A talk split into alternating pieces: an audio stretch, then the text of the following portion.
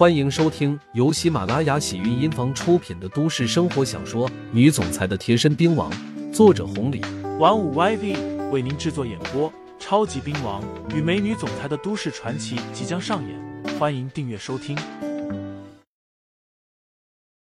第十章，奇葩，很要面子的一个女孩。其次也没办法，毕竟万家豪那些人看着不简单，如果让他们知道，或许连朋友都做不成。对于江雨飞的做法，刘牧阳倒也能够理解，点头说道：“好。”江宇飞转头就走。江老头上来说道：“牧阳啊，对不住了，我们家雨飞就那样脾气。现在的年轻人，你多担待着点啊。”没事。刘牧阳跟着出去了。江雨飞忽然停下说道：“你跟我一块打车，不要骑你那破烂的自行车了。”没问题。两个人打了一个车，再次到了之前的那个小区。在小区门口，万家豪几个人已经等候多时了。不要多说话！再次警告了刘牧阳一句，江宇飞赶紧下车，从另外一个入口进去，绕了过去。宇飞来了！宇飞来了！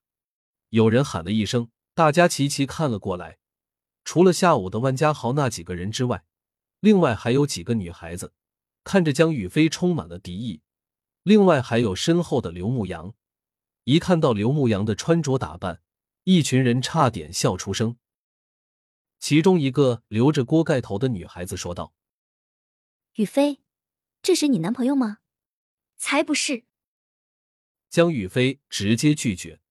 “哈哈，就是穷了一点，土了一点，穿的衣服没品位一点，长得还是挺帅的嘛。雨飞，你就不要不承认了，肯定是你男朋友。”江雨飞生气道：“艳丽，你闭嘴！你再这么说，我可要生气了。”看到江雨飞真的有些生气了，那几个女孩子赶紧闭嘴了。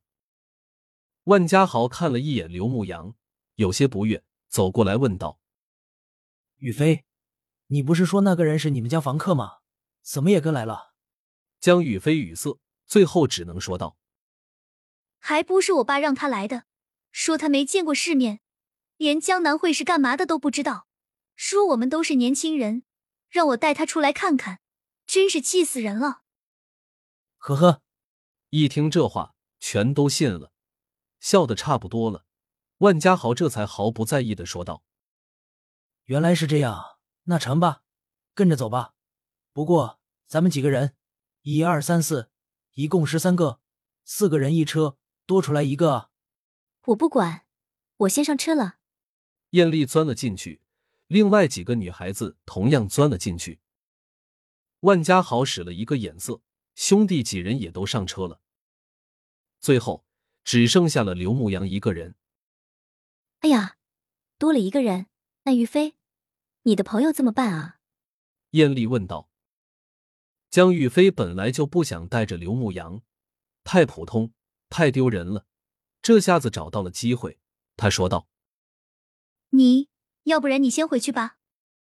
叔叔阿姨交给我的事情还没办好，我要跟着。”刘牧阳说。你，江雨飞气道：“你跟着你就跟着吧，我先走了，不管你了。”说完，江雨飞的车子走了，万家豪朋友的那辆车子也走了。万家豪耸了耸肩膀，说道。兄弟，真是不好意思了，就多了你一个人。这样吧，这里到江南会要十块钱，我请客，路飞帮你出了。万家豪不知道是故意还是有意的，车子一个开动，十块钱丢到了地上。还别说，刘牧阳身上真的一毛钱没有，要没这十块钱，去江南会都成问题。捡起十块钱。刘牧阳拦了一辆出租车，跟了上去。从后视镜看到刘牧阳捡起十块钱的举动，万家豪一行人差点笑死过去了。至于艳丽几个大美女，嗤之以鼻，真没想到刘牧阳长得挺不错，怎么这么让人看不起？这一刻，他们和江雨飞差不多的想法，真的不愿意和刘牧阳待一块儿了。这种人简直就是外星来的啊！多少年没见过这样的奇葩了。来到了江南会，万家好几个人根本没有等刘牧阳的意思。或许在他们看来，刘牧阳这样的穿着打扮，如果和他们一块进去，那就太丢人了。回国了，这是第二次来江南会了。相比较第一次，这一次显然有所不同。不过对于刘牧阳来说，没有什么大不了的。这里又不是什么龙潭虎穴，纵然没这个事情，他今天晚上也要过来走一趟。听众朋友们，本集已播讲完毕，欢迎订阅专辑，投喂月票支持我，我们下期再见。